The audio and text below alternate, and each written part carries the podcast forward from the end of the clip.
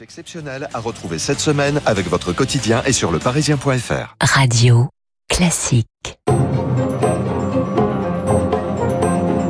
Radio classique, l'édito politique avec le Figaro. Et ce matin, donc, nous accueillons Arthur Berda, journaliste politique au Figaro. Bonjour. Bonjour Eric. Arthur, vous nous parlez ce matin donc d'Elisabeth Borne qui veut cajoler son nouveau gouvernement. Oui, car après un remaniement laborieux et somme toute assez décevant, la première ministre a bien senti le vent du boulet et elle entend donc désormais s'acheter une assurance vie à Matignon, confirmée du bout des lèvres par un président indécis. Elisabeth Borne semble vouloir changer de registre et lancer son acte 2.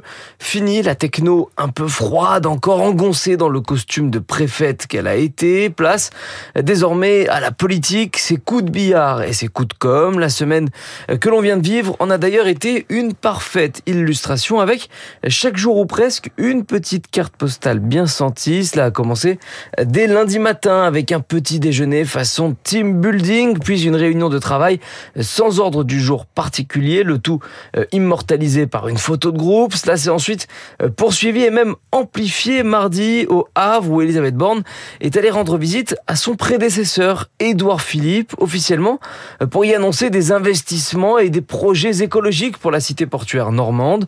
Officieusement pour engranger le soutien du patron d'Horizon qui trace certes sa route vers 2027 mais qui en attendant, reste l'un des trois leaders de la majorité. Alors Arthur, vous dites l'un des trois leaders et les deux autres justement. Eh bien, le premier, Stéphane Séjourné, patron de Renaissance, n'est pas le plus compliqué à manœuvrer en ce qu'il n'a pas d'autre agenda que celui de servir le président de la République. Il aura d'ailleurs l'occasion d'en parler avec la première ministre en début de semaine prochaine. Quant au second, c'est une toute autre histoire en revanche, puisqu'il s'agit bien sûr de François Bayrou, le centriste du Modem, qui, en politique comme au casino, mise tout sur le triple 7 pour remporter le jackpot et ramasser la mise.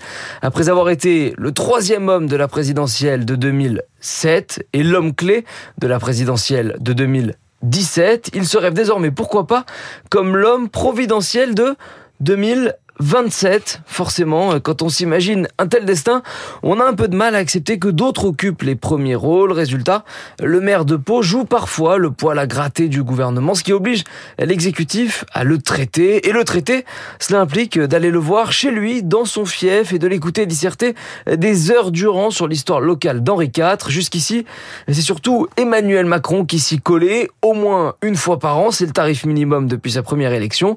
Mais voilà, qu'Elisabeth Borne va elle aussi s'y essayer dimanche, là encore, avec une raison officielle, la fin du Tour de France féminin, et une motivation officieuse, continuer de consolider la majorité avant une rentrée compliquée.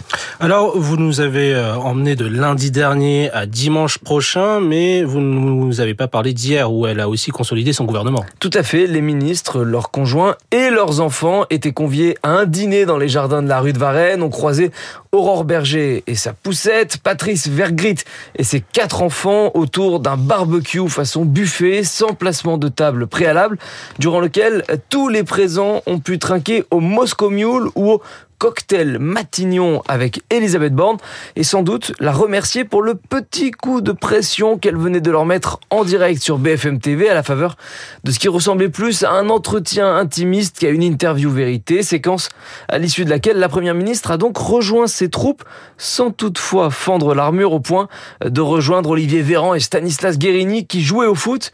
C'est dommage car la première ministre ne risquait pas de se prendre un mauvais tacle et de sortir sur blessure, que ce soit Darmanin et Sébastien Lecornu qui accompagnent Emmanuel Macron dans le Pacifique, ou Bruno Le Maire et Christophe Béchu qui avaient mieux à faire. Aucun des principaux ministres de droite n'était présent hier.